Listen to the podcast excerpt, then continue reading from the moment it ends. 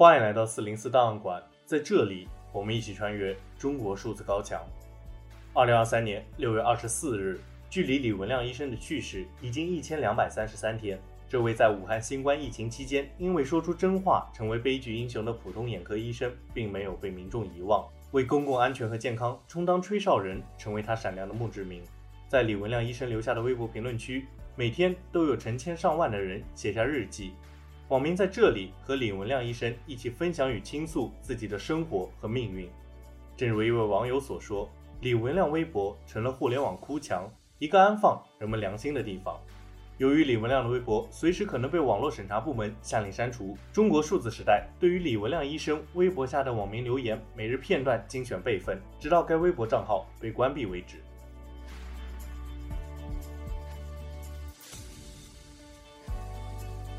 在端午节当天，许多网友向李文亮医生表达了端午的祝福。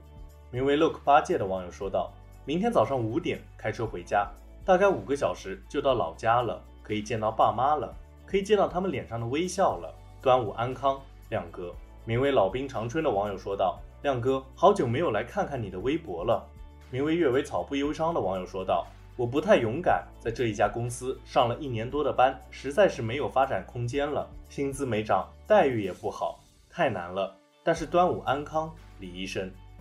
名为暖冰一二二一的网友说道：“李，直属为鸭，比指鹿为马更过呀。”名为五岁的 GX 的网友说道：“李医生，端午安康。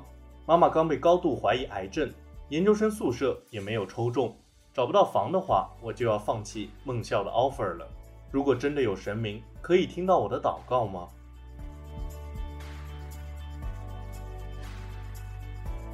名为彼岸悠悠的网友说道：“那位善良的母亲追随着他深爱的儿子去了。我相信法律的公正审判会让肇事者得到应有的惩罚，而那些活跃在网络的法外之地的网暴者们，他们也会遭到报应的。”名为 Lemon 的网友说道：“有人自杀了，他们撇开直接责任人，把锅甩给了网暴。”名为“不存在的你”的网友说道：“看到新闻，有一个小朋友在学校被车撞去世了。在六月一日那一天，他妈妈也因为那些话跳楼了。网络暴力太可怕了，什么时候才能没有呢？”名为“天水一色”的网友说道：“晚上好，李医生，刚才没有登录，写的留言没有了。最近武汉发生了两起令人痛心的事件，一个学生在学校被老师开车碾压致死，他母亲没几天也跳楼了。”名为“灼灼圆”的网友说道：“李医生。”武汉今天好忧伤，想你了。名为赤道雪渊的网友说道：“老李，端午快到了，大家都在想念你。”名为 Yasin 的网友说道：“李医生，喝了点酒，朋友们谈起了你，谢谢你。”名为陈小小的网友说道：“李医生，父亲节快乐！我从来没有对自己的父亲说过父亲节快乐，现在想说却说不上了。如果你遇到我家那个执拗的小老头，麻烦你替我和他说一句父亲节快乐。”告诉他，他的女儿很想他。名为阿尔法小分队的网友说道：“李医生，父亲节节日快乐！愿天下好人变多，横死变少，少一点直属为鸭。”名为北京石绿的网友说道：“文亮早，今天是父亲节，是你这个当爸爸的节日。”名为苦花菜的网友说道：“李医生，若是妇女被出轨、被家暴。”有家不能回是什么感觉？你懂吗？我就是那个女主角。我起诉离婚，提交了所有证据，一审、二审我都输了，因为我老公说过，当今社会有钱就好办事。名为逍遥自在的网友说道：“李医生，希望武汉那个可怜的孩子父亲能够挺过去。”名为寂静岭的网友说道：“看到了武汉那一对母子的事情，这个世界恶意太多。有个电影对白说得好：毁灭吧，累了。”名为“为什么”的网友说道：“李医生，武汉今天在哭泣。”名为“你有时间”的网友说道：“现在不是二十一世纪了吗？那个母亲做错什么了呢？为什么一个失去孩子的母亲会被网暴呢？这到底是一个什么样的世界啊？”名为“才鸟一九八八”的网友说道：“新冠期间，我家走了七位，五位老人，两位年轻人，无一人是新冠，都是匆匆见了一面就火化了。”想着那边有着李医生，心安。名为“久味人生”的网友说道：“李医生，一个目无法纪、狂妄自大的人，怎么能做出正确的决定呢？这样的决定严重影响中国几十年的发展，可悲呀！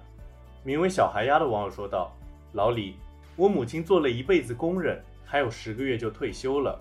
前几天被线勒断了大拇指的关节。母亲一辈子很善良，而这种事为什么会发生在他的身上？”名为海阔天空的网友说道：“亮哥又来找你了，想和你聊聊天。不知不觉三年过去了，都已经二十九了。”我二十六岁的时候，您还在，又到毕业季了。我看今年就业压力比往年更大，还是比较心疼牵挂这些初来乍到、从校园步入社会的弟弟妹妹们。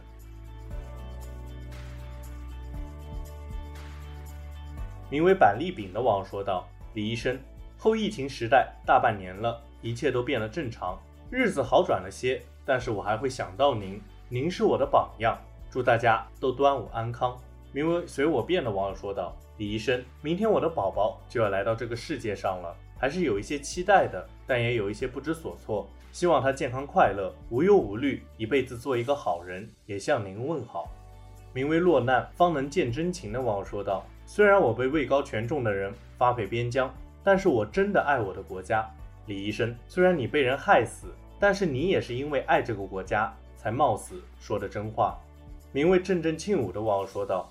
朋友说：“我的软肋是你。”名为子夏的网友说道：“夏天来了，您那里也有栀子花吗？”名为应乐的网友说道：“我刚手阳完，想想那时候的你们，我心里挺不是滋味的。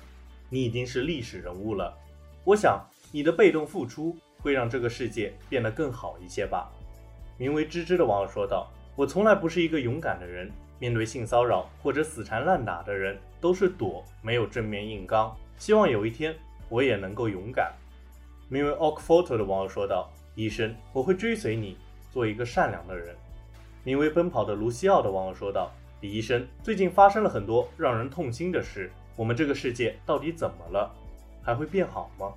名为秋秋鱼儿的网友说道：“每次来这里看，都会泪流满面，什么都会过去，但是看到这里的留言，感觉什么都没有过去。”还有千千万万的人记得这三年发生的一切。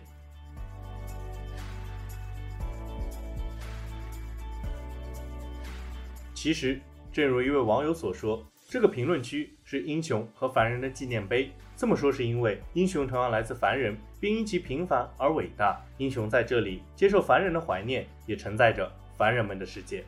以上就是中国数字时代对于李文亮医生微博留言的评论精选。